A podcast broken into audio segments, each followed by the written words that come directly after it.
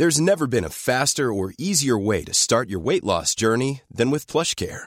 PlushCare accepts most insurance plans and gives you online access to board-certified physicians who can prescribe FDA-approved weight loss medications like Wigovi and Zepbound for those who qualify. Take charge of your health and speak with a board-certified physician about a weight loss plan that's right for you.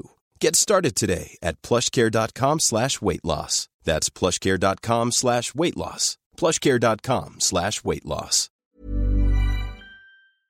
Elle m'a prise dans les bras. Ouais. Puis elle m'a dit, mais moi je suis pas, elle m'a dit. Je suis pas avec toi parce que t'es capable de faire, de faire des enfants. Je suis avec toi parce que t'es capable d'être un bon papa. Donc, euh, c'est ça qu'elle m'a dit. Ouais. Peut-être une des plus belles choses qu'elle m'a dit. J'ai compris. Ouais. J'ai compris qu'on peut, que, qu'on peut tous être père, mais pas donner à tout le monde d'être papa. Exécuté par qui? Fabrice Florent. Bonjour, bonsoir, bon après-midi à toutes et à tous et bienvenue dans ce nouvel épisode d'Histoire de Daron, le podcast où chaque lundi, à partir de 6h du matin, je donne la parole à un père pour lui faire causer de son expérience de la paternité. Je suis Fabrice Florent, je produis des super podcasts d'interviews et de discussions, en tout cas moi je les trouve super, et je crée des contenus. Je fais parler des pères de paternité, des mères de maternité, des gens de leur rapport au succès, je prends des mecs entre quatre yeux pour leur parler de masculinité, je fais causer des gens de leur rapport à l'argent et de plein d'autres thèmes que je vous invite à découvrir en allant sur mon site fabflorent.com. e. Si vous aimez cet épisode, vous pouvez aller écouter la bande-annonce du podcast pour en découvrir plus sur mon travail et mes autres podcasts. Si vous aimez mon travail, vous pouvez m'offrir un cadeau en échange en me soutenant financièrement et ainsi me donner un peu plus de sérénité en vous abonnant par exemple à mon Patreon ou en m'envoyant de l'argent sonnant et trébuchant. Allez dans les notes du podcast ou en allant sur fabflorent.com, f e donc vous y trouverez toutes les infos. Enfin, si vous aimez ce podcast, vous pouvez vous y abonner, mettre un chouette commentaire et 5 étoiles au podcast sur votre application de podcast préférée et surtout, surtout, surtout, partagez cet épisode et ce podcast autour de vous s'il vous a plu. Je suis sûr que vous connaissez des gens que mon travail pourrait intéresser. Vous pourrez également venir commenter avec mes auditrices et mes auditeurs chaque épisode directement sur mon Discord. Alors Discord, c'est un petit logiciel génial que je vous invite à découvrir, qu'il faut installer sur votre téléphone ou votre ordi. Vous pouvez également me suivre sur les différentes plateformes et réseaux sociaux. Vous pouvez vous abonner à ma newsletter et vous trouverez toutes ces infos pour me contacter dans les notes de cet épisode. Un grand merci d'avance et bonne écoute à vous. On est avec Fabien donc, enfin on est avec Fabien, on n'est pas tout à fait avec Fabien puisque Fabien est à 6000 km de là. T'es à Montréal, c'est ça Fabien? Exactement. Depuis, euh, depuis 7 ans maintenant. Ouais, c'est ça. Fabien, tu m'as envoyé un mail pour euh, m'expliquer, euh, intitulé Histoire d'un daron qui a demandé à un autre daron de l'aider un peu. Ouais. Et où effectivement tu parles de, tu parles de ton, de ton parcours, déjà euh, en tant que papa bien sûr, Mhm. euh, parce qu'aujourd'hui tu as une petite fille qui a bientôt deux ans, c'est ça? Qui a bientôt deux ans, ouais. Olivia. Bientôt deux ans. Ouais. Qui est franco-canadienne, Qui- du coup. Parce que Eh ta oui. chérie est canadienne. Non, parce qu'on est tous les deux français, mais Ah elle est née au Canada et il y a le Elle droit est née sur le sol. Exactement. Ok. Eh bien bravo, bravo pour ce double passeport Olivia. Toutes mes félicitations. Ça. Euh, et donc, euh, et donc en fait, ouais, tu, tu, tu vas nous raconter euh, que t'as que t'as que t'es passé par un tout un parcours qui et que vous êtes passé d'ailleurs tous les Ouais, deux, mais ouais, on va parler de toi en particulier, par un parcours qui t'a qui t'a amené à avoir un verdict le 30 juin 2020, comme tu le dis dans ton mail. Tu ne peux pas avoir d'enfant. Exactement, c'est ça. C'est ça m'est. On en parlera, on en parlera euh, un peu plus tard, mais ça m'est tombé dessus sans vraiment me tomber dessus, euh, parce que j'ai, je suis né avec une certaine condition qui est où ça m'a longtemps euh, trôné dans la tête en me disant, euh, à mon avis, il y a quelque chose qui va pas marcher un jour ou l'autre. Donc c'est ça. Je suis, je suis, je suis, bah, je suis né en fait avec la condition qui s'appelle euh, la cryptochondrie. Euh, c'est en fait euh, normalement quand un garçon naît, ses deux testicules sont euh, bien positionnés en bas, euh, une ou les deux, les deux normalement. Et euh, il y a certaines naissances où en fait, bah, les deux, une ou les deux ne descendent pas. Euh, et normalement, dans la première année, deuxième année, ça revient, ça, redescend naturellement. Euh, et il y a 1% de ces cas-là qui, après six mois, ne redescendent pas. Puis, si c'est traité dans les un ou deux ans, euh, il n'y a pas de séquelles. Euh, Il y a très peu de séquelles, pas de séquelles. Par contre, si c'est pas traité dans les un ou deux ans, on perd très vite des chances d'être fertile entre guillemets. Quand il y en a une qui est pas descendue, il faut, savoir qu'on perd 5%. Quand il y en a deux, ça tombe tout de suite à 50%. Euh, donc c'est vraiment, ça peut avoir des grosses conséquences. Et moi, en fait, on a détecté ça à 4-5 ans. Euh, pour plein de raisons. On n'a pas checké, euh, ça ne checkait pas autant à l'époque, etc. Euh, donc je me suis fait opérer à 4-5 ans. Ils ont redescendu les deux billes. et puis trois ans plus tard, il y en a une qui a décidé de remonter. donc je me suis fait opérer une deuxième fois. Donc quand je te dis que quand je te dis qu'on perd 50% de chance quand il y en a deux, ben moi j'en ai eu trois. Donc j'ai eu longtemps, euh, longtemps cette, euh, cette partie de moi qui me disait, à mon avis, il y, a quelque chose qui va pas marcher là. Euh, donc euh, c'est ça. Quand j'ai eu le, ce verdict là, le 30 juin, je suis pas tombé de ma chaise entre guillemets. Ouais. ouais. Est-ce que tu en avais parlé auparavant à ta compagne qui s'appelle donc Marion voilà, on va avec ma, ouais, c'est ça, avec Marion. Oui, j'en avais parlé, bien sûr. Elle, elle, elle était au courant. Euh, euh, on a essayé euh, euh, pendant un an, un an et demi de faire d'avoir un enfant naturellement. puis à un moment, on s'est dit bon, faut passer des tests. moi, je voulais, j'ai eu du mal à me lancer à passer des tests parce que c'est un petit peu on te dit tout haut sur un rapport ce que tu as toujours pensé tout bas. Donc on n'aime jamais trop faire ça. Mais oui, on a décidé d'aller d'aller passer ce, ces tests. Marion a pas de problème. Parce qu'on bah, on a eu Olivia, puis elle a pas de souci. Mmh. Euh, puis bah moi, on m'a dit que non, il y en avait pas. Et on m'a donné une concentration à tel point que, en fait, j'ai appris plus tard que quand on te donne, genre qu'on te dit il y a moins d'un million, ça veut dire qu'ils ont pas réussi à calculer. Donc c'est, ah, oui. c'est en gros, il n'y a pas de chance, quoi. Donc euh, c'était ça. Ouais. Ok. Bon, on va on va parler de tout ça. Merci beaucoup. Euh, de, de venir témoigner parce que j'imagine à quel point ça n'a pas été euh, un parcours simple pour toi en tant qu'homme euh, qui a mm. besoin de d'avoir des testicules qui fonctionnent dans cette société, tu vois. C'est un peu ça. Je mesure, je mesure le, mm. je mesure à quel point ça pas, ça pas dû être simple. Euh, mais avant ça, en fait, là, et tu me disais tout à l'heure, juste avant qu'on démarre, euh, moi j'ai beaucoup de questions entre ta première, euh, entre ta première question sur le désir de paternité et la conception. Enfin, tu as plein de choses à dire. Et mm-hmm. j'imagine à quel point tu as plein de choses à dire. Mais alors, allons-y. C'est à quel moment t'es venu ce désir de paternité? Euh, je pense que j'ai jamais vraiment eu euh, cette horloge biologique que certaines mamans ou certains papas ont. Euh, ça, ça m'est venu comme un, un peu un, un désir de, ok, là maintenant j'avais, j'avais, j'étais, j'avais été dans ma vie d'adulte. Mmh. J'ai fait mes études, j'ai, je travaille.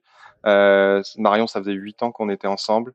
et puis on s'était donné l'objectif de, de, de de vivre à deux avant d'avoir un enfant pour euh, bah, bâtir une fondation parce que cette fondation elle est pas mal ébranlée quand tu as ton premier enfant. Euh, je pense que plein de gens peuvent témoigner de ça. Euh, et puis aussi un jour, bah, l'enfant il quitte la maison, puis on s'est toujours dit ouais mais il faut faut qu'on puisse avoir vécu à deux pour se retrouver à deux plus tard. donc on s'était défini trois voyages à faire. donc plus dans les Rocheuses canadiennes, en Amérique du Sud et tout. Puis en fait en 2018 euh, on a fini le troisième voyage au Pérou. Puis en rentrant, on s'est dit OK. C'était quoi? C'était un peu des, des rites d'initiation pour vous, c'est ça? Des, des, capacités de voir un petit peu si vous arrivez à, à, vivre ensemble et à être dans des épreuves, c'est ça? Ouais, c'est ça. Bah, y a eu. jamais entendu parler de ça, hein, donc c'est pour ça que je. C'était un peu ça. On s'est dit, ah, on, on, aime voyager, euh, et puis on s'est peut-être mis la limite de se dire, bah avec des enfants, tu fais pas les mêmes voyages, surtout les enfants en bas âge. Donc avant de refaire des grands voyages, des randonnées, des des, des treks, etc. Euh, bah faut, faut, faut attendre quelques années. Donc on, on aimerait euh, euh, avoir ça. Puis, puis euh, le voyage, ça, ça, forme aussi le couple, on, trouve. C'est des expériences mmh. qu'on a vécues que tous les deux. et puis, puis ouais, voilà, c'était c'était notre moyen. Dans, dans, dans ces huit ans, il y a eu aussi l'immigration. Il y a eu aussi de, de, quitter la France en 2016 pour venir s'installer au Canada, qui est un projet tout en soi, de quitter sa vie avec deux valises et d'arriver euh, ici. Euh... C'était un projet que vous aviez en commun? À ce moment-là ou euh, c'est parce que tu as été muté ou Non, en commun. En fait, on s'est rencontrés en 2011 ici. On a fait nos six mois d'études, puis on est venus tous les deux de France. On s'est rencontrés ici. Euh, ouais. elle, elle devait terminer ses études en France. Moi, j'avais prévu de rester euh, ici. Euh, et puis, bah, j'ai dit à mon, mon, meilleur ami avec qui je suis venu, je lui ai dit, bah écoute, non, je vais repartir avec Marion. Donc, je suis reparti en France. J'ai travaillé. On a travaillé pendant six ans en France, et ensuite on est on a dit bah non en fait on, aimerait retenter ça là de, vivre au Canada vraiment. Ça nous manquait donc on est On, on a déclenché dans nos deux boîtes en France euh, laquelle pouvait transférer, puis c'est moi qui a pu transférer, donc elle, elle m'a rejoint après. Donc euh, c'était donc il y a eu ce projet de vie aussi de bah, l'immigration, c'est aussi euh, euh, de, de, un défi dans un couple aussi de, de, de donc c'était tout ça euh, qui nous a dit ok à un moment là on a on a fait tout ça on a vécu on s'est réinstallé dans un pays euh, on est on est on est on est prêt là on est prêt. Euh, et puis moi j'avais besoin de grandir je disais. J'avais besoin de comme d'être adulte d'être euh, non plus un jeune professionnel ou un jeune adulte qui avait pas vraiment encore quitté ses parents mais euh, mais et puis de dire ok maintenant faut que je m'occupe de quelqu'un d'autre que de moi-même. Et donc c'est ça qui m'a dit ok je pense qu'il faut que je transmette. Puis j'ai une j'ai une très forte relation avec mon papa qui, qui, est mon héros. Et, et, et j'aime j'aurais je voulais transmettre une je voulais transmettre cette relation que moi j'ai avec mon papa. Donc c'est aussi ça qui m'a poussé à, à me dire ok je pense que on peut ton père est ton héros? Mon père c'est mon héros ouais, ouais. Je peux pas, je, je passe pas une semaine sans l'appeler, sans lui envoyer un message. C'est vraiment, ouais. Qu'est-ce que tu entends par héros? Tu sais que j'aime bien parler de. Enfin, si tu écoutes mm. un peu le podcast, j'aime bien parler de, de rapport entre. Mm. Parce que parler de paternité, c'est aussi de parler de son rapport à son propre père, quoi, forcément. Mm -hmm. C'est. Euh... When you're ready to pop the question, the last thing you want to do is second guess the ring. At BlueNile.com, you can design a one-of-a-kind ring with the ease and convenience of shopping online. Choose your diamond and setting. When you find the one, you'll get it delivered right to your door. Go to Bluenile.com and use promo code LISTEN to get $50 off your purchase of $500 or more. That's code LISTEN at Bluenile.com for $50 off your purchase. Bluenile.com code LISTEN. Hiring for your small business? If you're not looking for professionals on LinkedIn, you're looking in the wrong place. That's like looking for your car keys in a fish tank. LinkedIn helps you hire professionals you can't find anywhere else, even those who aren't actively searching for a new job but might be open to the perfect role. In a given month, over 70% of LinkedIn users don't even visit other leading job sites. So start looking in the right place. With LinkedIn, you can hire professionals like a professional. Post your free job on linkedin.com slash people today. Il est, il, il est, il, c'est un rock. C'est un rock. Il a, Et c'est le daron. C'est marrant parce que on a, on, on parlait, euh, on parlait, avec, je parlais de ce podcast avec des collègues québécois. Euh, histoire de daron. Puis daron, c'est pas un mot ici. Et, coup, Mince, je savais pas que j'avais flingué mon, mon public québécois juste avec ce nom. Je savais pas. C'est quoi un daron? Et du coup, j'ai expliqué et, et j'ai décrit mon père. Mon père, c'est un daron. C'est il, il sait faire en toutes circonstances. Il, okay. il sait ce qu'il faut faire. Et puis c'est un quand... guide, c'est un guide. Ouais. Ouais. Et quand tu dis c'est un rock, pour moi, euh, j'ai un peu l'idée de quelqu'un qui est qui monte pas vraiment d'émotion. Non, pas vraiment. Et ça, c'est un truc euh, au contraire que j'essaye de pas prendre de lui. Euh... Ouais. Euh, et oui, mais c'est vrai. C'est c'est de pas forcément parler de soi, euh, pas parler de soi. Euh, J'essaye plus moi d'être un rock sensible, on va dire, euh, pour dire que j'ai pris le rock de mon père, mais que j'essaie de prendre un peu de sensibilité et de, de, de, parler de mes émotions. Ouais. Au moins d'apprendre ça à Olivier, en tout cas. Plus... Ouais. ouais. Je me demande est-ce que c'est possible d'être un rock sensible, mais c'est intéressant comme euh, comme comme allégorie. je sais pas je si sais ça pas. va ensemble, mais c'est intéressant. Je, je, je, te dirai dans quelques années. Bah ouais, voir qu'il progresse. Exactement. bien. Ok. Donc effectivement, tu tu tu tu tu t'es, t'es parti, vous êtes partis tous les deux? Et oui. comme tu disais, un peu cette envie de se dire, ok, euh, j'en, ai marre de m'occuper que de moi. Il y a un moment donné où je veux aussi euh, m'occuper de quelqu'un d'autre. C'est, ouais. l'un des, des déclenchements pour toi, ouais. déclencheurs? Ouais, ouais. J'avais besoin de transmettre. Euh... Et, et, ce qui est paradoxal, c'est que je, me, je ne me voyais pas et je me vois pas encore aujourd'hui avec un enfant de 5 ans, un enfant de 6 ans, un enfant de 10 ans. Euh, j'arrive pas à m'imaginer. Euh, et donc j'avais cette peur là beaucoup en me disant mais ok je, je veux transmettre mais je me vois je, j'ai du mal à me voir à jouer avec un enfant. Alors que j'ai des nièces j'ai un neveu puis j'ai joué avec eux puis j'ai des amis qui ont des enfants en bas âge. Et et en fait c'est un ami qui m'a dit ça. Il m'a dit mais tu sais tu es aussi vieux en tant que papa que ton premier enfant. Et il m'a dit euh, quand quand ta petite elle aura un an on te demandera d'être un papa d'un an mais on te demande pas d'être un papa de 6 ans. Et, et donc ça, ça m'a libéré. Je me suis dit, bah oui, en fait, on me demande d'être un papa de deux jours, puis un papa d'une semaine qui est meilleur que le papa de deux jours, mais qui est moins bon que le papa d'un an. Euh, et ça, ça, ça m'a vraiment libéré euh, quand, quand il m'en a, quand il m'a dit cette phrase-là. Je la garde souvent en moi. Ça. C'est intéressant parce que l'histoire euh, et les, les, différents entretiens et ma propre expérience aussi m'ont prouvé que c'était plutôt plus dur pour les darons d'être en contact avec les petits enfants, tu sais, Mhm. et que souvent ils justement ils fantasmaient un peu ce truc de Mhm. de de- d'avoir un enfant plus grand à qui tu peux transmettre, à qui bah, déjà tu peux parler parce que Ouais. transmettre c'est important aussi Mhm. et que c'est c'est pas alors je moi j'ai compris plus tard que c'était vachement plus c'est que c'était très possible de transmettre même sans parler mais ça Mhm. aujourd'hui euh, bah, pour moi c'est trop tard quoi tu vois Mhm. Euh, mais euh, mais ouais ouais t'avais pas ce truc là de ce fait là Non, je pense pas. J'avais, euh, je me suis jamais. Je pense que c'était aussi une peur de pas réussir, une peur aussi de me dire waouh maintenant genre il n'y a pas de filet là. C'est c'était un peu un peu cette peur de d'être d'essayer d'être parfait, dire faut il faut être faut être le meilleur. euh, qui me conduit moi dans ma vie dans d'autres chemins et qui me fatigue des fois mais là bah c'est dire non là faut être le meilleur là il y a pas de y a pas de plan B là elle est là elle est là puis euh, donc c'est c'était ça. Euh, après, euh, puis au final, au final, je trouve qu'aussi on, on, on nous met aussi beaucoup de pression via les séries télé, les choses comme ça, de dire Oh, quand quand j'ai ma petite dans les bras la première fois, ça y est, j'ai compris. Et j'ai un autre ami qui m'a dit, tu sais moi, ça m'a pris un an. Hmm. Puis au final, moi, ça m'a pris un an, un an et demi de me dire, ok, lâche. Avant, c'est tu t'en occupes parce que sinon elle peut pas vivre, tout simplement. Euh, mais au bout d'un an, un an et demi, en fait, bah, elle te sourit, elle rigole, elle rigole à des choses que tu fais, toi, que elle rigole pas avec maman, elle rigole avec papa. Euh, quand elle commence à marcher, que tu arrives à la garderie, elle te court dans les bras.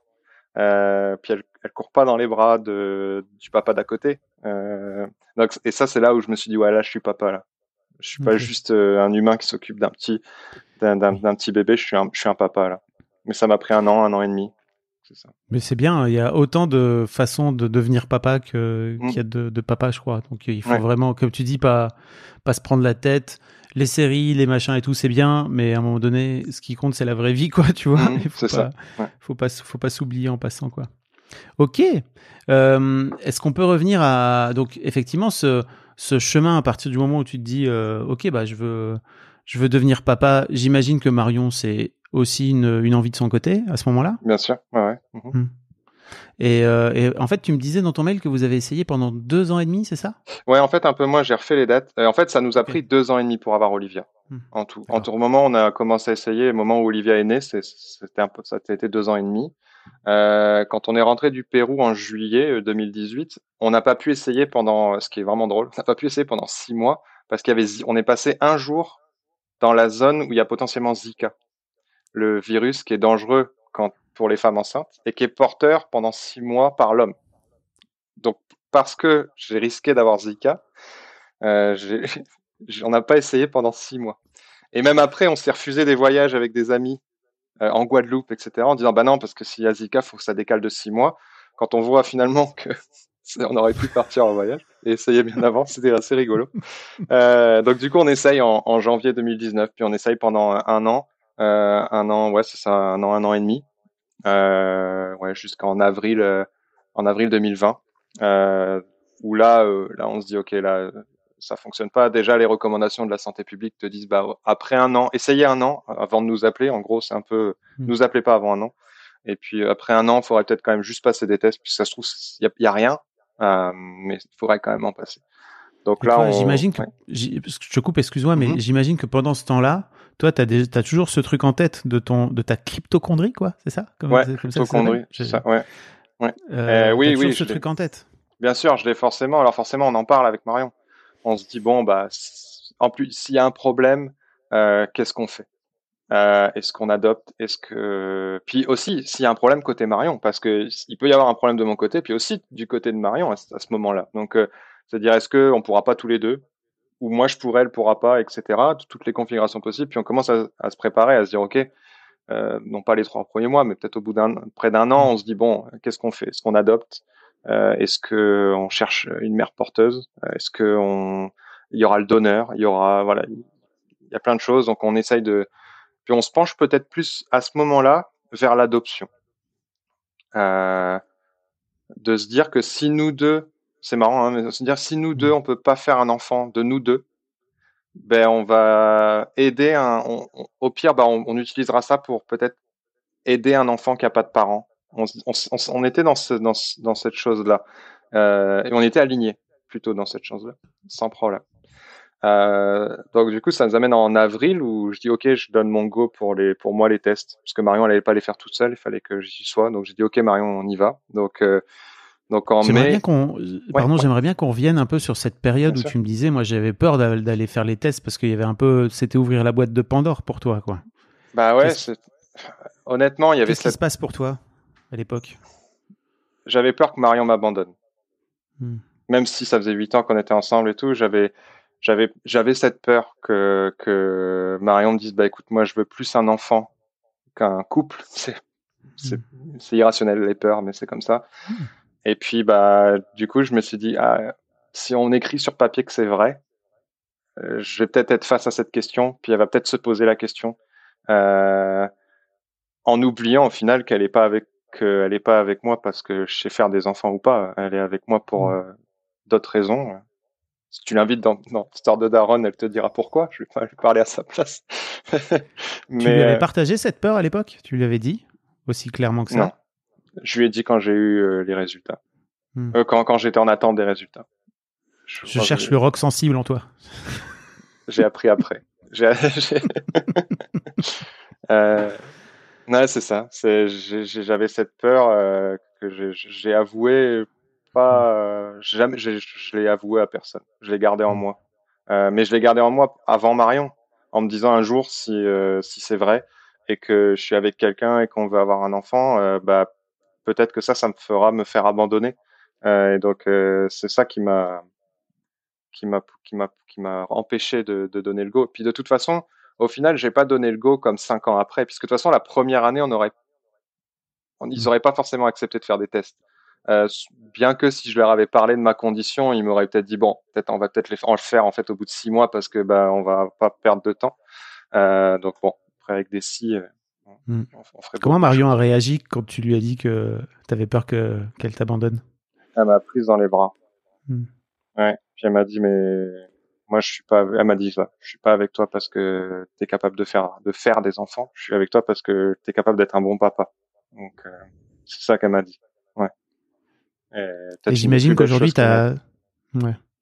J'imagine qu'aujourd'hui tu as compris l'indistinction.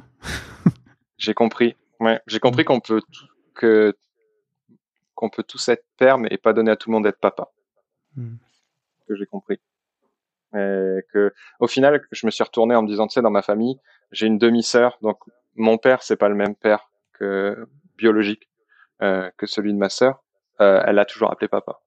Euh, jamais été une question ou autre. Hmm. Euh, j'ai ma marraine qui a euh, son mari, je, par exemple, c'est pas un papa, mais j'ai toujours appelé tonton, alors que on n'a aucun lien de sang, on a hmm. presque un lien de parenté vraiment fin. Puis en fait, pour moi, ça a été comme euh, c'est un oncle, ça a été comme un oncle pour moi, ou même un, même un grand-père, parce qu'il avait l'âge de mes de mes grands-pères. Donc euh, au final, le sang, euh, c'est pas à, date aujourd'hui, avec deux ans de recul, c'est rien en fait. Bien sûr. J'en profite euh, pour euh, vous renvoyer, parce que tu sais, j'aime bien faire de la promo dans mes mhm. podcasts, vers l'épisode de Benoît que je t'avais proposé d'écouter, mais tu m'as dit, je veux pas me, je veux pas m'influencer, donc je veux pas écouter ce que Benoît raconte, mais je vous mettrai un lien vers euh, l'épisode de Benoît qui, qui raconte lui aussi son, son parcours et qui a aujourd'hui deux enfants et on parle beaucoup du, du lien de, parenta de, de, de, paternité en fait et de ce mhm. que ça de ce que ça sous-entend. Est-ce que c'est forcément un lien biologique? Bah non en fait pas du tout. C'est c'est plein plein d'autres choses, pas forcément. on m'a donné le on m'a donné l'exemple euh, parce que j'ai bah, pour traiter tout ça j'ai été voir une psy et puis euh, elle m'a donné j'avais cette euh, cette question de dire ah est-ce que est-ce qu'il n'y a pas une partie biologique dans avoir un lien avec son enfant? Je me suis posé cette question. Est-ce qu'on n'a jamais prouvé ça? Peut-être qu'il y a un lien. Elle m'a dit, mais t'as déjà vu des vidéos de, de, de lions qui s'occupent de gazelles? Ou de chiens qui s'occupent de chats? Il n'y a pas de lien biologique, pourtant ils, ils le font. Ils sont, c'est un lien maternel ou paternel. Mais c'est vrai, je me suis dit, ah oui, en fait, euh, hmm. on est des animaux, puis au final, il y en a ah d'autres qui le font. Ça. J'imagine que tu as, découvert qu'on était des animaux au moment de l'accouchement, mais bon. J'ai découvert. Dit, oh. on est des mammifères. En tout cas, c'était vraiment très, très. Wow. Ouais, c'est. Ouais, c'est une fierté. Ah ouais, ouais. Ah, j'ai mis longtemps à en parler sans avoir les larmes aux yeux de l'accouchement euh, hmm. de, ma, Marion. C'est une warrior. T'as le droit d'avoir les larmes aux yeux ici. Hein. J'ai le droit. le droit. Un rock sensible. J'ai le droit. T'as le droit d'être un rock sensible. T'as même le droit d'être sensible tout court, comme tu veux. Euh, donc ouais, parlons de ce moment où tu, tu reçois les, mhm. les résultats. Euh, effectivement, c'est ce moment où tu dis à Marion que tu avais peur, c'est ça? Euh, Avant, en fait, entre le moment où je passe le spermogramme, pendant la pandémie en plus, donc j'ai obligé de faire l'échantillon à la maison et de le déposer en une heure à l'hôpital en le gardant dans le caleçon parce qu'il faut le garder à la température du corps. Et comme j'avais pas la voiture à l'époque, je devais prendre un Uber. Donc autant dire que je prends un Uber avec un pot de, de sperme dans mon caleçon et je débarque à la clinique et en fait, la clinique, il y avait une partie qui était grossesse à risque, une partie euh, bah, pas de grossesse, euh, infertilité. Et moi, je tombe dans la salle d'attente où il y a que des femmes enceintes autour de moi. Et j'ai, je suis là et et j'ai ce pot dans mon caleçon euh, qui me fait une belle bosse et Et je lis, je me rappellerai toujours, je lis ce livre de Mike Horn, euh, l'aventurier qui est tout seul en Antarctique, euh, qui subit des tempêtes, des vents et tout. Et je me dis, waouh, j'aimerais tellement être à sa place à ce moment-là. je suis tellement, genre, j'aimerais tellement être en Antarctique. Donc là, bah voilà, c'est le premier échantillon. Donc entre, entre ce moment où je donne mon échantillon et le moment où on a l'appel du médecin, parce que pendant la pandémie, ça a été par téléphone. Hmm. Euh, oui, c'est là où je dis à Marion, écoute, si ça marche pas, je, je euh, je te dis j'ai peur que tu me quittes ou j'ai peur que je sais pas ce mm. que je vais faire et donc euh, c'est là où elle me rassure euh, en me disant de toute façon tant qu'on n'a pas les résultats bah, on, peut pas savoir puis de toute façon je te quitterai pas peu importe les résultats mais mm. on va attendre déjà le 30 juin donc euh, ça. ok donc le 30 juin vous avez cette vous avez cette décision ouais tu m'as écrit dans ton mail de là se sont enchaînés mon deuil et ce sentiment de ne pas être viril.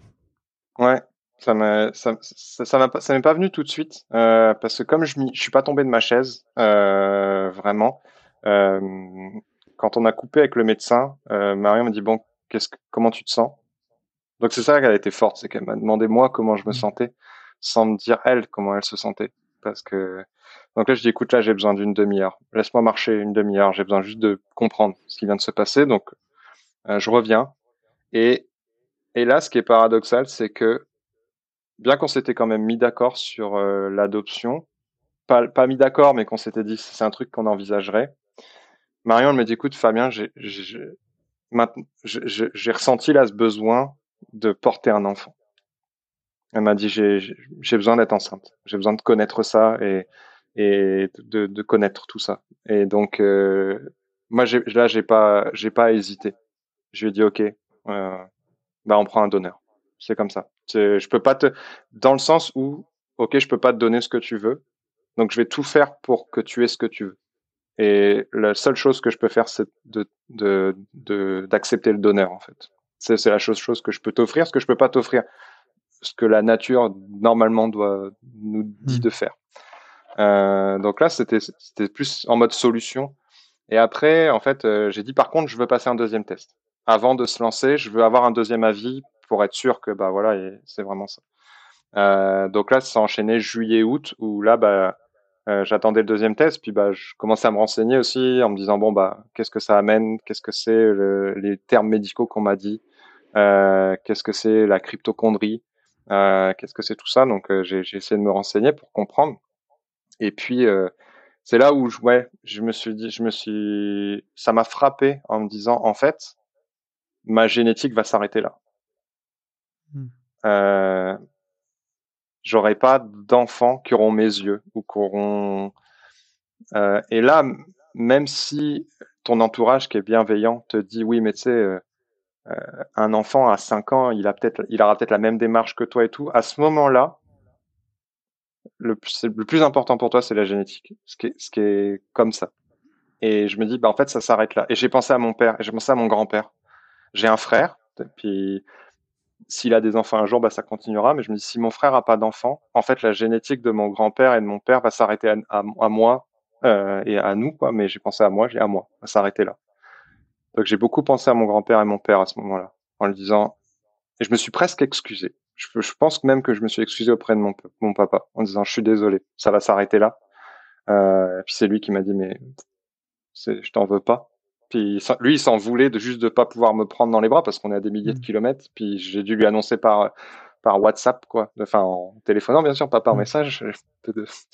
Mais il voulait juste être là pour moi. Et, donc c'est là, moi, ça m'a frappé en me disant, mais en fait, euh, mon, truc basique d'être un homme, bah, je peux, je peux pas le faire. Euh, et et c'est ça, c'est ça qui m'a qui m'a frappé dans dans la donc c'est ça, c'est un deuil en fait à faire, de dire bah oui, mmh. euh, je transmettrai pas euh, ma génétique.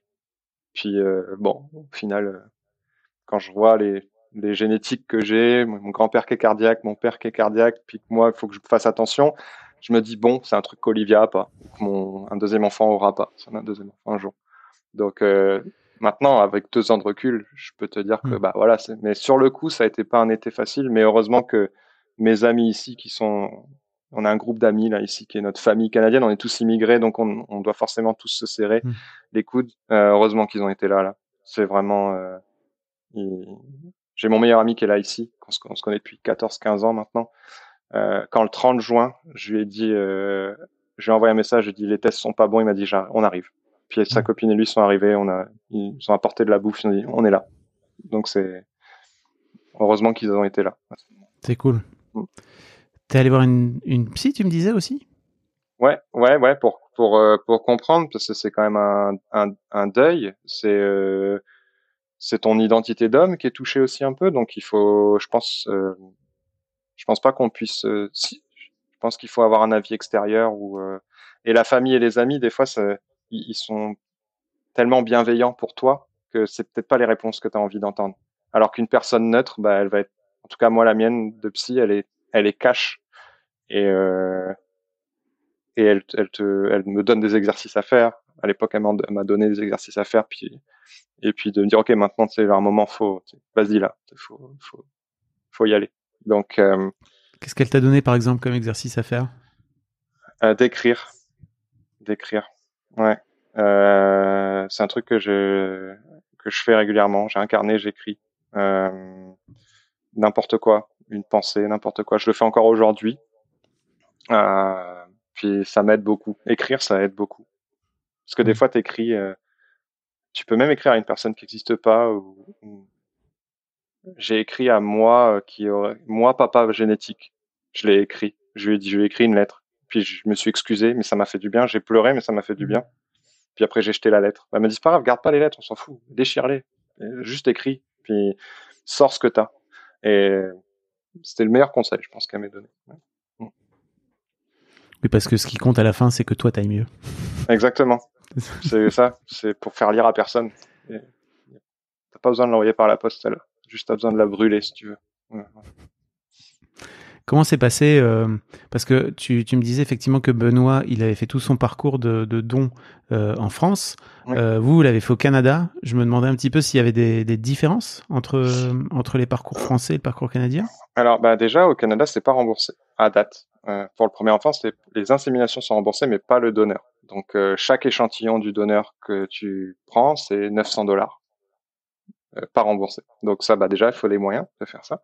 Euh, faut pas que ça dure trop longtemps parce qu'après les bah, forcément et encore c'est pas une fécondation in vitro c'est encore plus cher ça donc c'est on, est, on a eu de la chance dans notre malheur au final euh, et de ce que je j'ai compris mais je suis pas expert de la France c'est que tu ne peux pas choisir le donneur en France je suis pas convaincu que tu puisses choisir avec autant de précision que nous on a pu choisir euh, et aussi tu as la partie d'identité du donneur c'est-à-dire que tu peux choisir s'il est fermé ou ouvert euh, et s'il est ouvert, ça veut dire qu'à 18 ans, Olivia, elle pourra avoir les coordonnées et le contacter.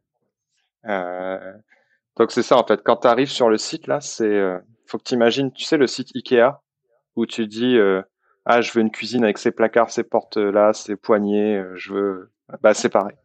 Je veux un donneur euh, de d'origine asiatique, africaine, européenne, latino, tout ce que tu veux. Tu mets la couleur des yeux, la couleur des cheveux, la grandeur. Enfin, tu peux. C'est vraiment tu, tu bâtis ton donneur. Et, euh, Donc là, bah, tu es face à ça. Donc ça te fait une liste de donneurs potentiels. Et puis là, bah, se pose la question, est-ce que je veux une... Comment Oui, voilà, comment vous avez monté cette liste? Alors au début, euh, au début, on s'est dit, bah, quitte à avoir un champ libre, autant prendre un sosie de Fabien. Mais ça, euh, bah, tu trouves pas forcément, parce qu'on est tous, j'ai pas de jumeaux euh, à, à, connaissance. Euh, et puis en fait, la génétique fait tellement que, bah, au final, deux pas. Mais moi, j'ai des yeux de couleur, mes parents ont pas les mêmes. Bon, pas, j'ai pas une couleur de mes parents. Donc voilà, mais ça peut aller loin. Donc on s'est dit bon au début, puis après on s'est dit bon, moi j'ai juste dit à Marion, je veux juste, pas pour une question de racisme ni rien, mais juste, je veux que le, donneur soit blanc. Parce que il faut porter après dans, dans la rue que tu es un bébé noir à un couple de blanc. Et, et moi, c'était important pour moi à ce moment-là de dire bah non, je veux qu'il n'y ait pas de questions à se poser. Mmh. Si les gens en posent, je répondrai, mais que je veux pas qu'il y ait de regard ou de ou de sentir de jugement, enfin de jugement de voilà d'avis euh, dans la les gens. Donc euh, j'ai dit moi c'est ma seule condition. Je veux juste que donc euh, et puis après bah qu'il soit blond, euh, je m'en fous. On y va quoi. le premier truc d'ailleurs c'est que je ne voulais pas choisir le donneur. Ça ça a été mon ma première erreur, mon erreur. et c'est et on a dû voir une psychologue en fait. dans le parcours de fertilité, tu es obligé de rencontrer une psychologue en couple pour qu'elle détermine si tu es en si es apte et que tu connais les conséquences de ce que tu vas faire, ce qui est normal, ce qui est très bien. Euh, mais elle te donne plein de conseils. Et on n'avait pas encore commencé à choisir le donneur. Et moi, je, lui ai dit, moi, je veux pas je veux pas choisir le donneur, ça me fait trop de mal, etc. Et, euh, et c'est elle qui, quand on était avec Marion, qui m'a dit, il faut, il faut que tu t'impliques. Tu peux pas euh, juste laisser déjà le poids sur Marion. Euh, et puis, euh, tu peux pas ne pas t'impliquer. C'est faut que c'est ton projet aussi. Donc, euh, donc ça, je dis oui, elle a raison. Donc euh, Marion m'a aidé beaucoup. C'était aussi une façon de t'impliquer dans la future grossesse, quoi. C'est exactement. Mais j'étais dans ce processus où j'avais tellement mon deuil à faire que je, je voulais rien avoir à faire avec euh, cette personne. Euh, mm. Et donc, euh, mais c'était pas la bonne chose. Et puis je l'ai vite, très vite compris. Et, et, du coup, Marion, qui était tellement euh, fabuleuse là-dessus, qui, qui, qui, en fait qui a shortlisté les donneurs, qui a, qui a, qui a fait les recherches et qui m'en a quand, on a choisi cinq ou six, puis on l'a regardé à deux, les cinq ou six, puis là on en a choisi euh, un, euh, voilà. Euh, Parce que vous voyez leur visage, c'est ça au Canada? Tu peux aller très loin. Ouais, ouais, tu vois. alors tu, tu peux voir. donc, alors s'ils ont une identité ouverte, parce que nous du coup, hmm. on voulait une identité fermée. À la base, j'ai dit moi, je veux une identité fermée, je veux rien avoir à faire avec cette personne-là. Et la psychologue de la clinique de fertilité nous a dit, vous savez, un enfant aujourd'hui qui veut trouver, il trouve via les réseaux sociaux, via tout ce que vous voulez. Sauf que il mettra 5-6 ans à le trouver, alors que là, il aura tout d'un coup. Donc au final, euh, vous faites votre choix, mais sachez que s'il veut trouver, il trouve, puis sachez que peut-être elle voudra pas, et que c'est possible aussi. Donc là, ça m'a fait réfléchir, puis j'ai dit, ok, on va prendre un ouvert, dans tous les cas. Donc là, quand tu as ouvert, ben, tu as accès à des photos d'enfants, des photos d'adultes, tu as accès à leurs dossiers médicaux. Genre, c'est, faut savoir que pour être donneur, c'est un an de test avant de donner, ils sont pas rémunérés. Donc c'est réellement c'est du bénévolat quoi. C'est vraiment d'aider. Donc tu as accès à leur euh, à un essai écrit, tu as accès à leur voix aussi adulte. Euh, et ça nous on a mis des limites. C'est-à-dire que pour Marion, ce que ce que je t'expliquais tout à l'heure, c'est que pour elle aussi c'est euh, bah, de se faire inséminer des spermes d'un étranger. Et donc, elle voulait pas personnifier cette personne. Donc, elle a, on a refusé d'écouter la voix et de voir les photos adultes pour pas mettre d'image, de voix, etc. Donc, on a gardé juste les photos d'enfants. Alors, c'est un peu horrible. Je, je, on peut tous avouer peut-être dans ce podcast, mais mmh. quand le donneur il avait une photo d'enfant qu'on trouvait pas beau, je suis désolé, mais on disait bah non, c'était un, un critère. C'est horrible, hein mais on se dit non, là, il est vraiment pas beau le bébé. Je suis désolé, mais c'est horrible. On s'est retrouvé horrible à, à être bah, tu sais, à un moment, quand tu as, quand as trois donneurs qui sont au même niveau, tu te dis, bah, c'est quoi mon prochain critère? Bah, je regarde les photos, et puis dans lui, tu notes des bébés, quoi. Tu te dis, non, lui, il est pas bah beau, laisse tomber. Donc, c'est un peu horrible, mais bon, on a fait ça. Donc, euh, donc on est arrivé à shortlister ces donneurs-là, et puis c'est surtout le, le, le, gros processus au Canada, c'est que tu as accès à leurs dossiers médicaux. Et là, on s'est fait, on a fait face à un choix de se dire, là, en fait, on choisit des potentiels problèmes génétiques. Alors oui, euh, moi, j'en aurais peut-être eu. Puis un enfant avec Marion, il aurait peut-être eu. Mais ça, on l'aurait jamais su. Sauf que là, tu choisis en ayant, en sachant qu'il y a une chance sur un million qu'il ait cette maladie euh, que, que sa grande tante a été sourde et qu'il est là. Peut-être une chance qu'il soit sourd, le bébé. Et là, oui, les gens qui sont passés par un processus naturel vont peut-être te dire, ouais, mais ça, ça peut arriver n'importe quand. Oui, mais sauf que là, toi, tu le choisis. Mhm. Et donc, tu as la responsabilité, un peu, peut-être un peu plus. Et, Bah, plus que euh, si c'était ta propre génétique, où tu c'est ça. par hériter euh, toi-même des conneries que tes, tes aïeux t'ont filé. Quoi. Bah, c'est ça. Sinon, on se ferait tous Mm. tester génétiquement et puis on déterminerait que bah non, nous, il y a trop de chances qu'on ait un enfant euh, handicapé, donc on va pas faire d'enfant. Enfin, Bienvenue à Gataka. Pas mal. ouais, c'est un peu ça. Tu vois. Donc euh, là, bah, on est obligé de faire des choix. Donc, euh, mais là, sauf que bah, tu as des noms hyper scientifiques de maladies. Tu regardes sur Internet, c'est des trucs horribles. Puis tu fais pff, jamais on pourrait vivre comme ça. Enfin, c'est dur de, de vivre. Donc là, tu commences à classer les handicaps. Tu te dis, ok, on pourrait vivre avec un enfant sourd, mais on pourrait pas vivre euh, avec un enfant comme ça. Mm. Donc là, tu, hop, ça t'élimine des donneurs. Puis bah hop, tu fais des choix. Et puis à un moment, tu te rends compte, en fait, on a rappelé le médecin de la clinique parce qu'on était perdu. Puis on disait, ok, là, euh, on a cette maladie-là qui est euh, une chance sur euh, un million. euh, c'est quoi en fait? Puis là, il nous a dit, écoutez, vous savez que plus on teste, plus on trouve. Donc il y a des donneurs, en fait, vous n'allez pas trouver de maladie, parce qu'en fait, ils n'ont pas été aussi loin dans le test. Peut-être que lui, il l'a trouvé. Puis il nous a dit, vous savez, en tous les ans au Québec, il y a entre 70 et 100 000 naissances par an. C'est-à-dire que là, tu as une chance sur un million. Ça veut dire que potentiellement, c'est les naissances de 10 ans où tu as un cas. Donc, sais, il faut remettre un peu dans le, dans le nombre de naissances par an au Québec. Tu sais. Donc là, c'est là où ça nous a aidé. Puis on a, bon, on a shortlisté euh, un donneur pour le- la première insémination. On a commandé euh, du coup des échantillons qu'on doit faire livrer à la clinique au bon moment pour l'insémination. Et puis, et puis on a fait cette première insémination. Ok. Comment t'as vécu, toi, la première insémination? Euh, pas facile. Pas facile. Parce que bah là, c'est concret. Euh, on insémine le sperme d'un autre homme dans ma femme. Et... Mais la clinique a été, a été adorable. On entend des fois des histoires où le papa est mis de côté en disant non, non, mais on parle qu'à la maman et tout. Non, là, là. J'étais dans la salle avec Marion, j'étais assis, je lui ai tenu la main. Et, et puis, euh, ils arrivent, les infirmières arrivent, les médecins arrivent, ils, ils demandent Vous allez bien, madame? Oui. Et vous, monsieur, comment ça va? Puis là, moi, je me suis, je me suis senti vraiment euh, inclus. Et puis après, j'ai eu, j'ai un employeur qui, est- qui est vraiment compréhensif. Mon ancienne chef, je lui ai, je lui en ai parlé forcément parce qu'il fallait que je m'absente, donc faut en parler de ces choses-là. Et puis ça, il y avait aucun souci quand je rentrais, lui dire écoute là, j'ai besoin de deux heures là pour euh, évacuer. Puis il me dit vas-y, prends tes deux heures, tu travailleras plus tard. Donc il faut l'entourage aussi. Il faut aussi l'entourage. Tu faisais quoi pendant ces deux heures où t'évacuais? Je marchais, j'écoutais de la musique beaucoup. C'est- Mm. Je fais beaucoup ça. Ouais. C'était dur pour toi. chien. Je sens vraiment que c'était c'était pas juste un processus euh, scientifique et médical. C'était beaucoup plus. Ouais, c'est de, de Mm. la, c'est comme si je pouvais, ouais, c'est de la fierté aussi de dire, ah, je Mm. peux pas le, j'ai dû demander l'aide à quelqu'un d'autre. Puis euh, aujourd'hui, je, lui dis, je lui dis merci à ce donneur. Mais à l'époque, je lui en voulais un peu quand même, Hmm. je pense. C'est l'aspect sensible du rock. C'est C'est-à-dire un que peu le rock, il, le rock, il a pas besoin d'aide.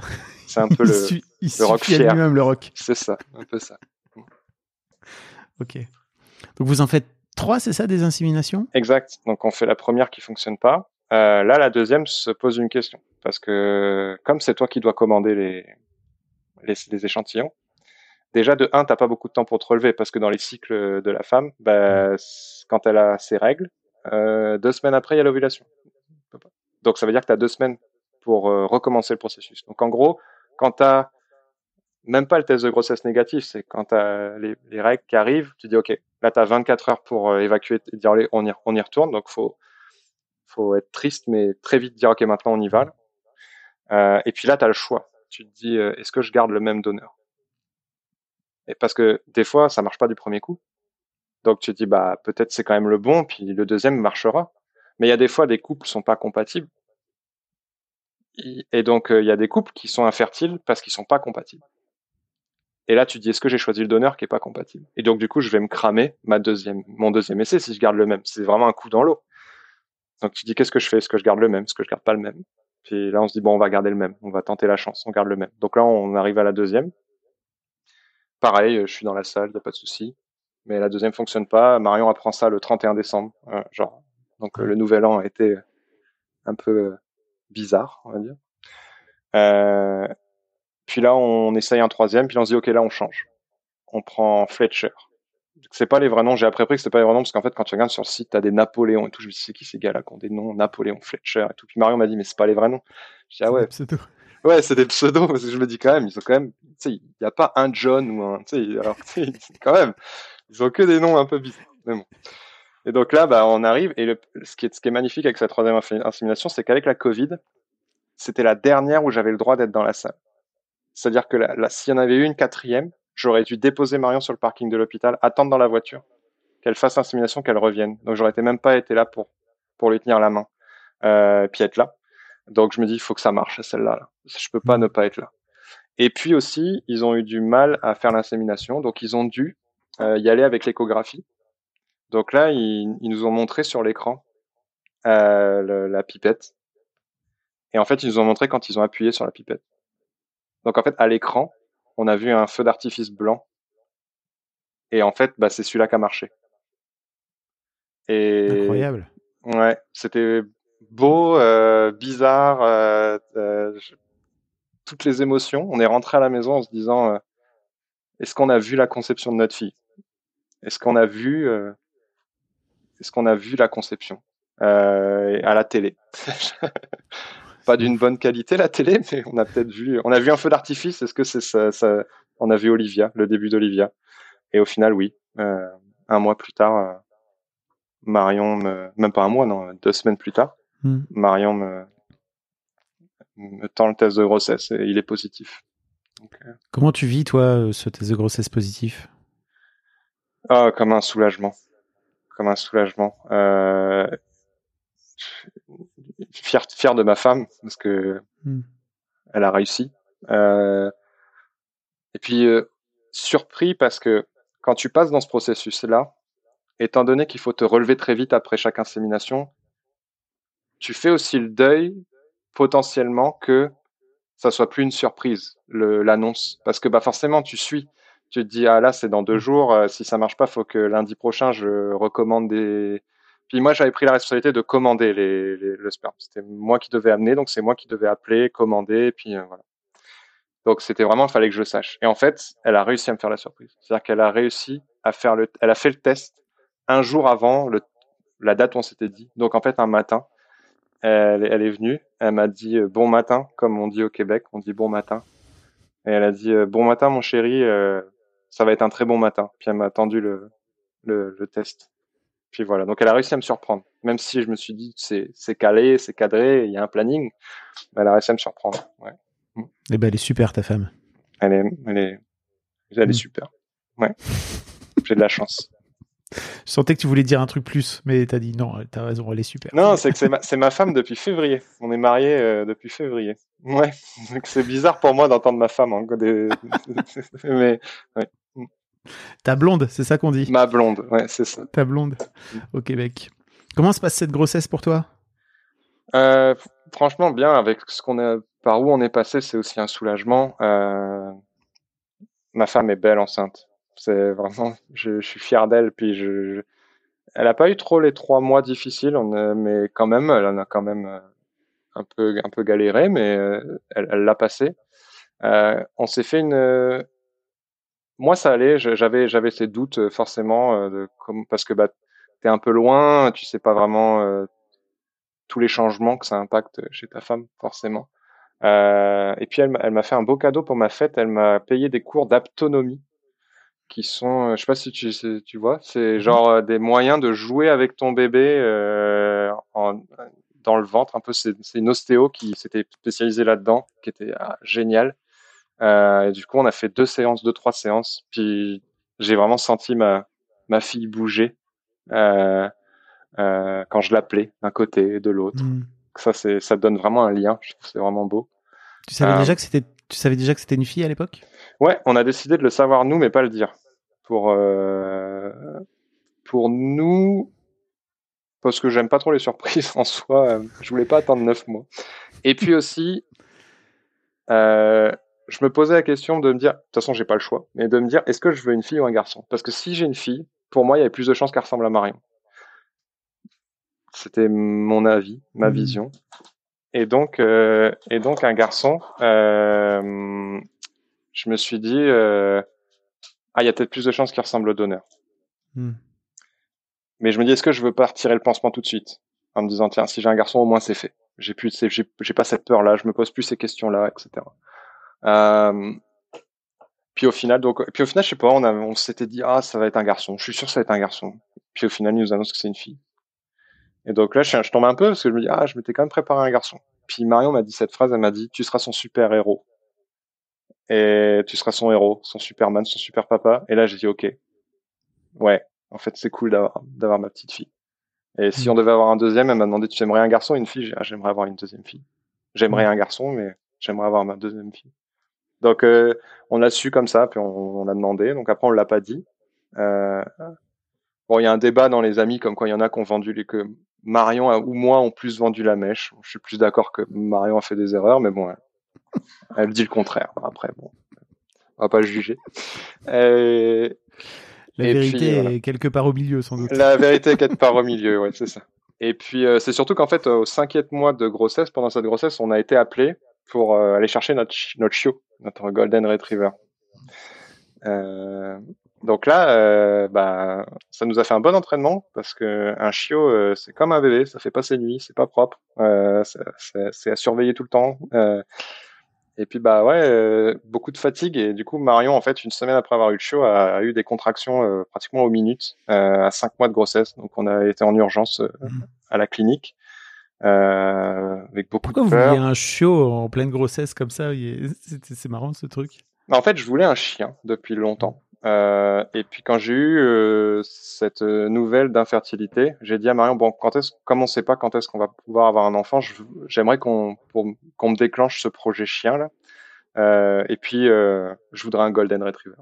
Donc on a choisi un éleveur et puis on on s'est mis sur liste d'attente. Et en fait, normalement, c'était prévu pour qu'il arrive en même temps que la naissance d'Olivia. Donc on a eu de la chance qu'elle nous appelle avant en avril, mais on pouvait pas. On, on s'est posé la question est-ce qu'on annule ou pas? On s'est dit bah non. euh, De toute façon, on connaît pas la vie qu'avec un enfant. Hmm. Donc autant de toute façon autant avoir les deux quoi. Puis bah de toute façon on va changer notre vie, autant la changer.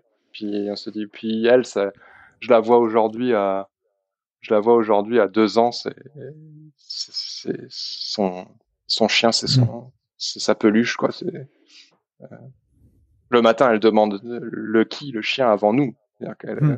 euh, donc euh, c'est pas une. Donc du coup on a eu cette. euh, Ouais, c'est normal.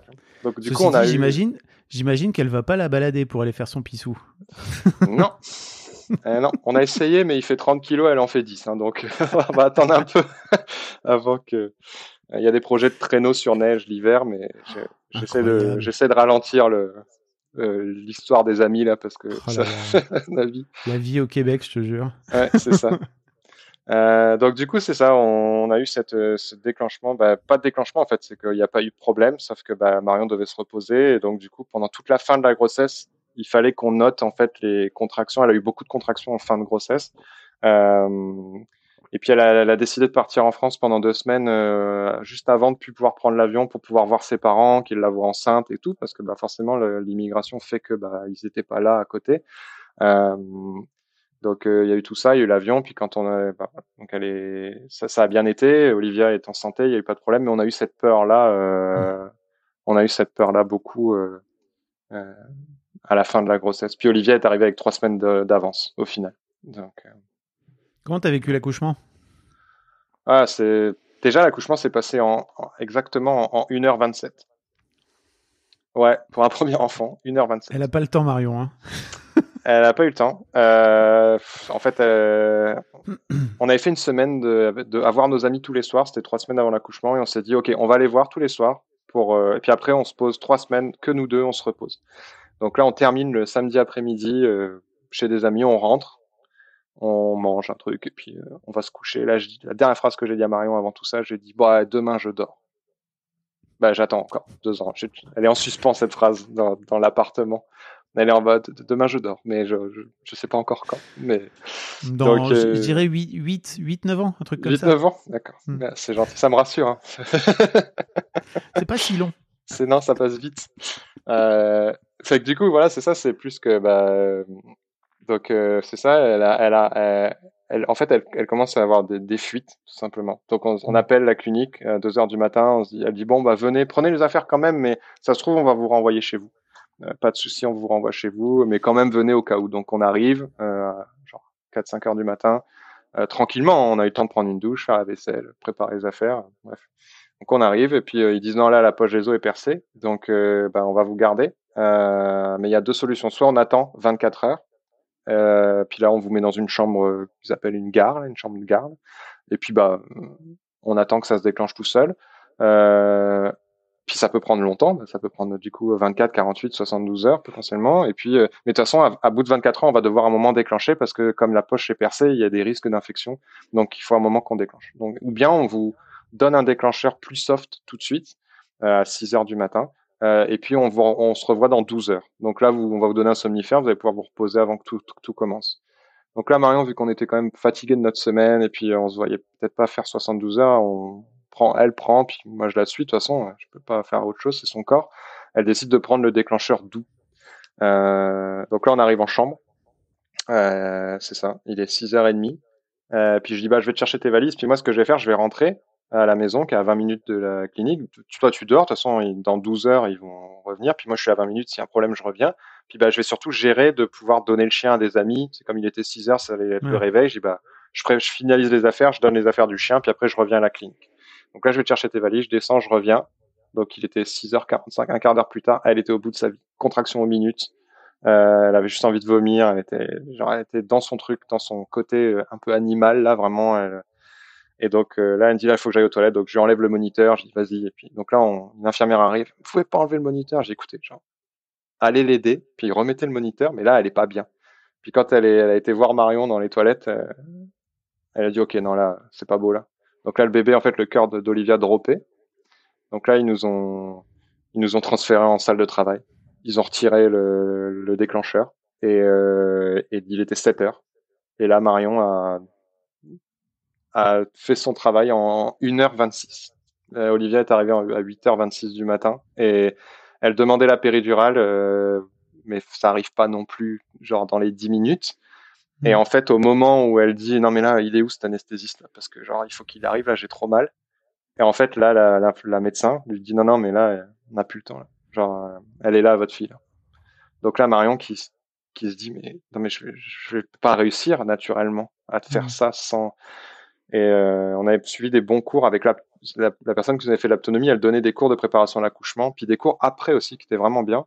Euh, puis elle nous avait préparé un peu. Ils sont, ils sont assez pro euh, accouchement naturel au Québec, pro allaitement, pro tout ça. Donc elle avait donné plein d'outils qu'on avait mis en place et tout.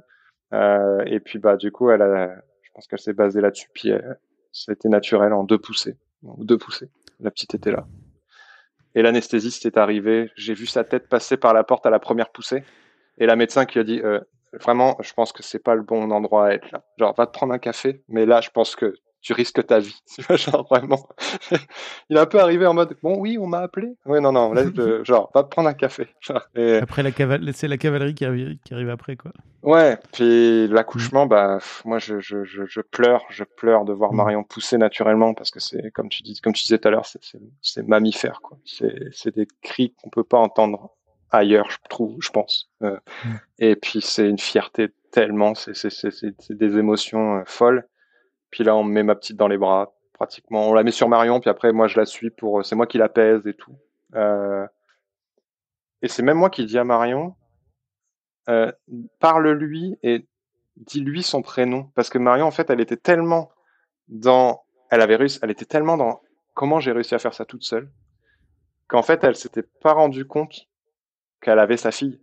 Et c'est moi qui lui ai même dit, on restait un peu dans la chambre où elle a accouché avant d'être transférée dans notre chambre. Puis je lui ai dit, parle-lui, dis-lui bonjour Olivia. Et c'est là où elle, elle s'est rendue compte qu'elle avait sa fille.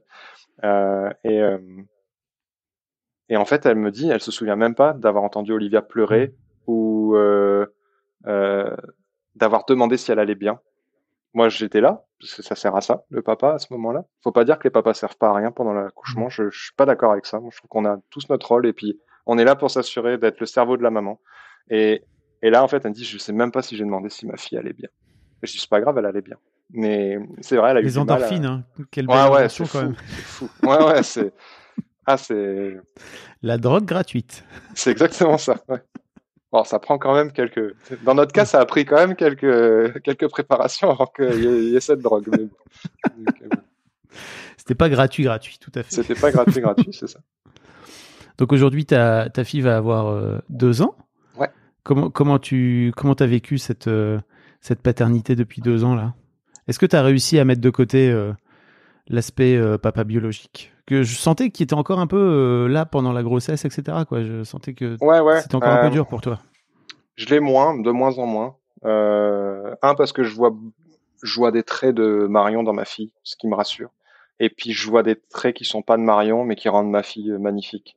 Et ma fille, elle a les cheveux bouclés alors qu'on n'a pas les cheveux bouclés tous les deux. Et puis en fait, elle est belle comme ça. Elle est belle. Puis c'est c'est un pirate. Ma fille, elle fait des bêtises. Elle fait pas des bêtises, mais elle elle aime son chien. Moi, j'aime mon chien. Puis euh, c'est alors j'avoue que j'avoue hein, les, les, les, premières semaines, peut-être le- les deux trois premiers mois, euh, je recherchais le donneur. Alors qu'en fait un bébé, ça ressemble même pas à ses parents quand ça naît. Mais je recherchais, je dis ah est-ce que ça c'est Marion? Est-ce que puis en fait je me suis rendu compte que ça me faisait plus de mal qu'autre chose. Mm.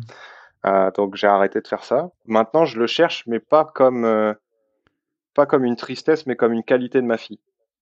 De dire ah bah ah regarde elle est belle avec ça. Puis je, je suis plus reconnaissant. Avant, quand je, je t'ai dit tout à l'heure, je lui en voulais. Maintenant, je, je, je le remercie parce qu'elle est en santé, parce qu'elle est, elle est comme elle est, parce qu'elle est adorable, parce qu'elle est souriante, et puis que c'est, c'est le, c'est le deuxième amour de ma vie, ma fille. Donc c'est, je le remercie aujourd'hui. Puis si un jour je le rencontre, je lui dirai merci. Je lui dirai juste merci.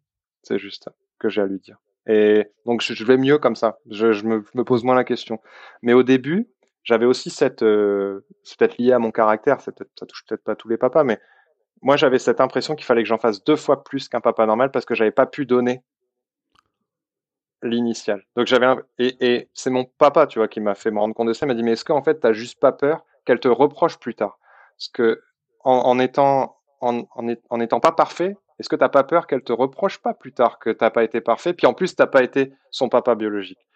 Et ça, en fait, j'ai compris que bah non, il n'y a pas besoin d'en faire deux fois plus. Puis de toute façon, en faire deux fois plus, ça me fatiguait, ça me pourrissait la vie. Puis au final, je pas plus heureux avec elle parce que j'en fais deux fois plus. Puis elle, elle a pas besoin de deux fois plus. Elle a besoin de, de bras et euh, qu'on joue avec elle. Donc euh, je- ça va mieux, ça va mieux. Ouais.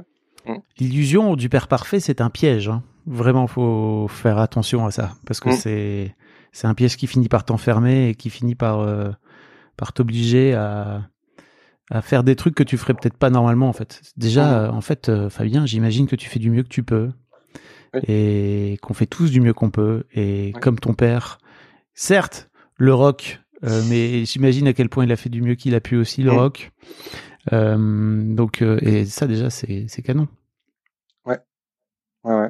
Et en tout cas, voilà, c'est c'est ça. Puis là, on est dans une phase où on, on pense au deuxième parce que on, dans notre cas, on peut pas attendre d'être prêt à avoir un deuxième parce qu'il y a des rendez-vous à reprendre pour Marion, des tests à refaire et qui peuvent prendre du temps.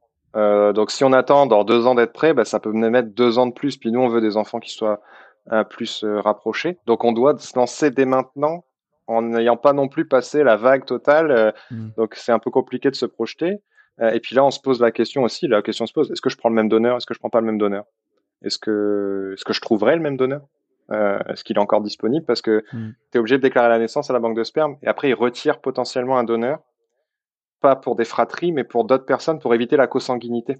Oui. Euh, donc, euh, mais là, par exemple, il est plus dispo. J'ai regardé la semaine dernière, il est plus dispo. Mais si j'envoie un mail, peut-être qu'ils disent non, on garde des échantillons si on, s'il y a des, si on veut des frères, des, des frères Mm. et sœurs du même donneur. Euh, mais c'est ces questions-là qu'on se pose aussi maintenant pour un deuxième. Quoi. Et toi, ça va mieux? T'es un peu plus apaisé par rapport à ça et par rapport au fait de repasser par ce process?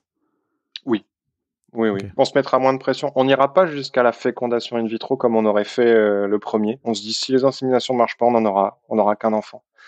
Euh, mais ça, me- ça me va. Je l'ai vécu, puis, puis je suis plus en colère contre les donneurs.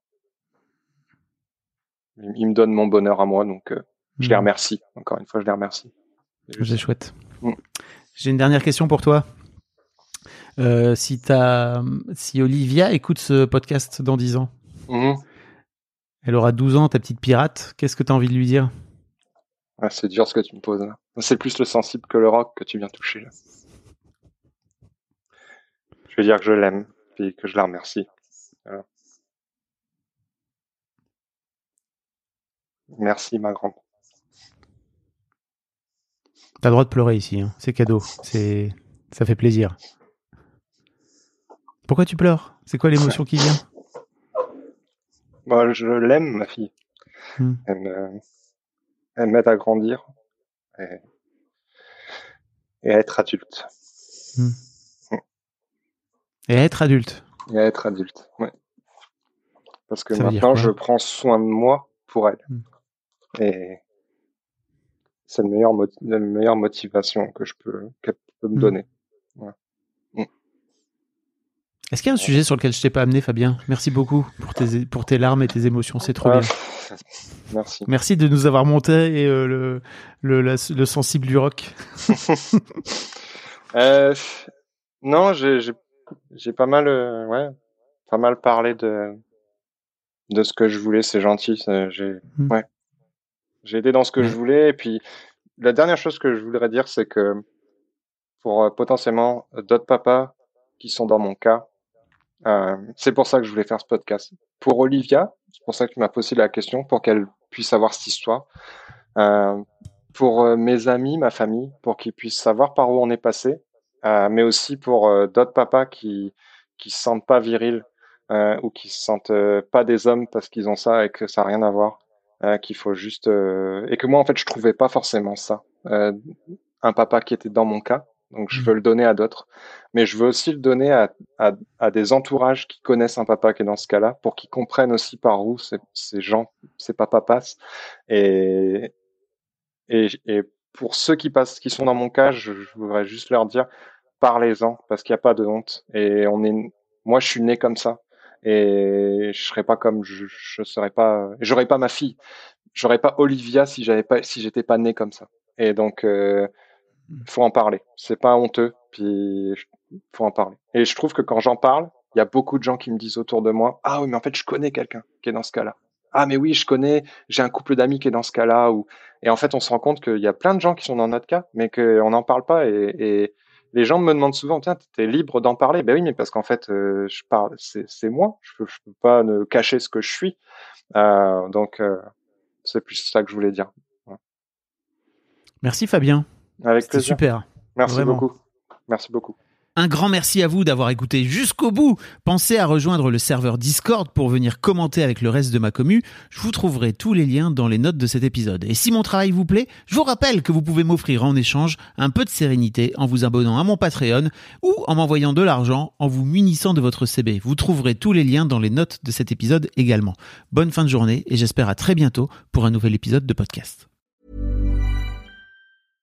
Life's better with American Family Insurance because our home policies help protect your dreams and come with peace of mind.